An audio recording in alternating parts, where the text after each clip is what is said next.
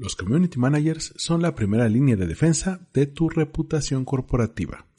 Te doy la bienvenida a Marketing para Llevar. Esto es Marketing para Llevar. Cápsulas de mercadotecnia para tu negocio. Con Armando Ruiz.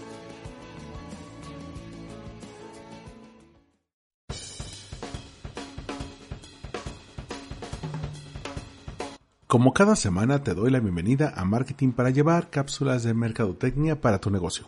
Yo soy Armando Ruiz, me puedes encontrar en Twitter y en Instagram como Armando-MKT. Este podcast Marketing para llevar lo puedes encontrar en Spotify, Google Podcast, Apple Podcast, Epox e Himalaya, entre otras plataformas. ¿Y por qué el tema del Community Manager? Hace un par de semanas se hablaba del día del Community Manager, que yo no sabía cuándo era, al parecer fue el 27 de enero. Y por eso me puse a reflexionar sobre cuántas veces nos ha tocado encontrar estas pifias, estos errores de los Community Managers. Yo me acuerdo uno muy recientemente de Warner Brothers Pictures, donde su Community Manager pues usó en una cosa que se quizá convirtió en un error muy recurrente, usó el la cuenta de Twitter del cliente o de su trabajo como si fuera su red personal. Se confundió.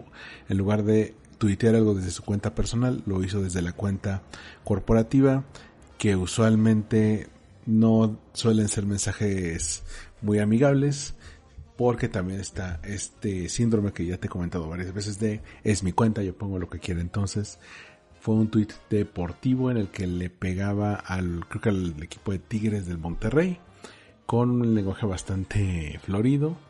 Entonces la gente le empezó a contestar de compa creo que ya perdiste tu chamba. Ya le... Obviamente se borró el tweet, pero se quedó en la memoria caché y también pues muchos hicieron capturas de pantalla, entonces vive para contarlo. Si quieren conocer este tweet, por favor, pueden verlo en mi canal de Medium que es medium.com diagonal arroba armando-mkt o pues simplemente google en Warner Brothers Pictures en Twitter. Como esos hay un montón. Aquí tengo, por ejemplo, uno de la Secretaría de Relaciones Exteriores en 2015, en el que la Community Manager puso, me enamoré de mi, maestro suplente de yoga. Y bueno, obviamente se fue a su clase de yoga, lo dejó ahí colgado una hora el tweet y después pues ya todo el mundo lo había dicho. Ariel Detergente en algún momento puso, para ti, ¿quiénes lavan mejor, las suegras o las esposas? Esto lo puso en 2014, igual le fue igual. En... Uh, este es de los primeritos. Ya... Ya tiene un rato, es de 2010. Y dice... De la cuenta de Cinepolis Online, literal, tengo un sueño obsceno. Pero obsceno, no mamadas o uno de Tesla de 2015 que dice van a ponerse todos en mi contra, ¿qué quieren? ¿Que me despidan? Y le contestan, mándalos a la Virgin Mobile.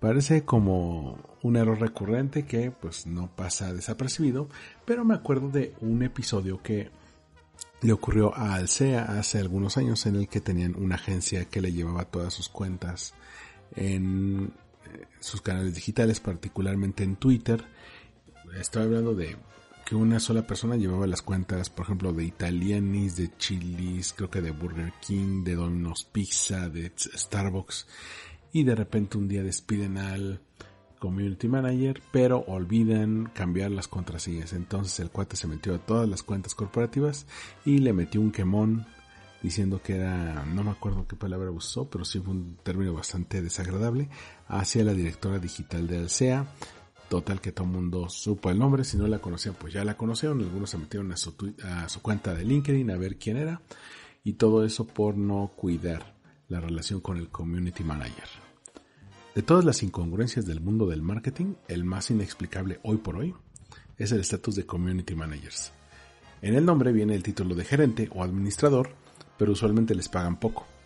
Como les pagan poco, muchas empresas buscan a alguien con poca experiencia, Incluso siguen existiendo quienes los menosprecian porque creen que es solo estar en redes sociales y lo podría hacer su sobrino. Por eso también la existencia de los Sobrinity Managers con los resultados que todos conocemos y que te mencioné al principio de este episodio. Muchas empresas han aprendido que los community managers se han convertido en la primera línea de defensa de la reputación de marca, especialmente en ciudades o países con alta penetración de Internet y uso masificado de smartphones. Podemos afirmar que son elementos en los equipos de marketing que llegaron para quedarse.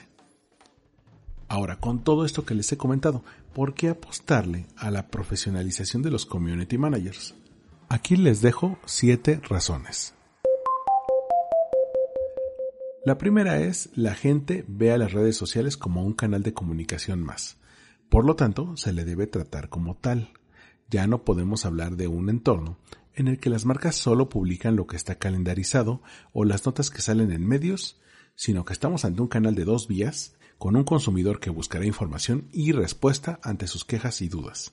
Si una marca no está dispuesta a interactuar, no es conveniente tener redes sociales. La segunda es, muchas de las crisis recientes nacen en digital. Antes, un cliente que recibía un mal servicio se limitaba a rumiar y guardarse su enojo. Ahora puede ir a las redes sociales y encarar a la marca. Grandes desastres de relaciones públicas comenzaron con un conflicto en digital que la marca no supo manejar y detonaron una crisis. Por eso, bancos, telefónicas y otro tipo de empresas ya tienen equipos especializados para apagar este tipo de fuegos. La tercera razón es ahora las crisis ya generan pérdidas económicas. No solamente es el daño a la reputación corporativa, sino que una crisis mal llevada o detonada por las propias redes de las marcas puede generar menos ventas como les ha pasado a restaurantes pequeños o pérdida en el valor de las acciones como pasó con United Airlines. Para esto te recomiendo el episodio 2 en el que hablé de United Brace Guitars.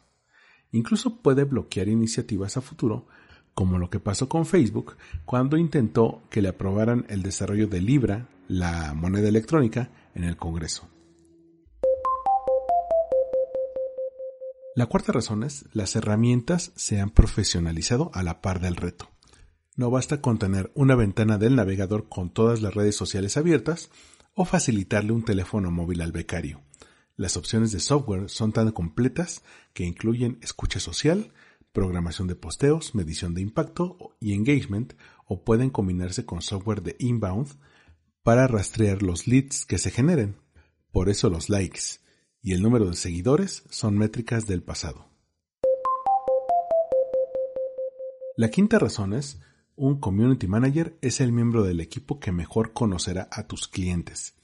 Antes incluso de que el estudio de mercado arroje resultados, el Community Manager puede saber qué opina tu audiencia, qué palabras acompañan la conversación sobre tu marca, cuáles son sus inquietudes más frecuentes y qué información buscan al interactuar contigo. Así podrás pasar de un papel reactivo, es decir, aguantando pedradas en una crisis, a ser proactivo, es decir, construir reputación de marca.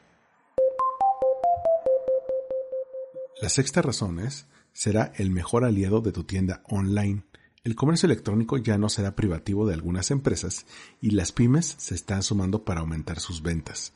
Un buen community manager puede servir como canal de comunicación para atender dudas, dar seguimiento y buscar oportunidades de mejora a partir de las quejas, obteniendo feedback para mejorar la experiencia de compra. Y la séptima razón es, próximamente será más que solo un community manager.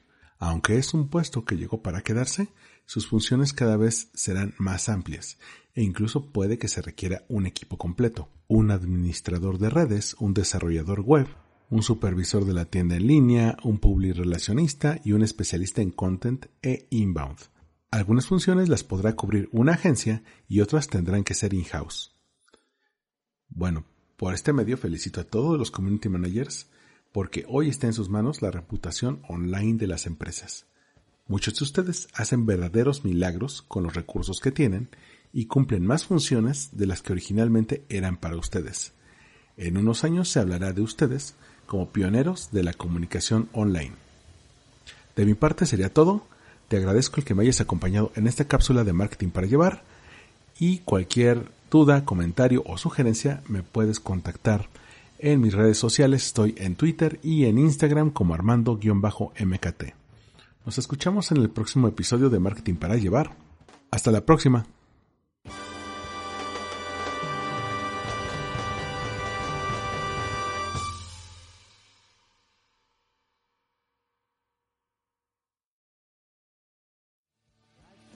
Esto fue Marketing para Llevar, una producción de All We Disponible en iTunes, iVoox y en allweenidisblog.com.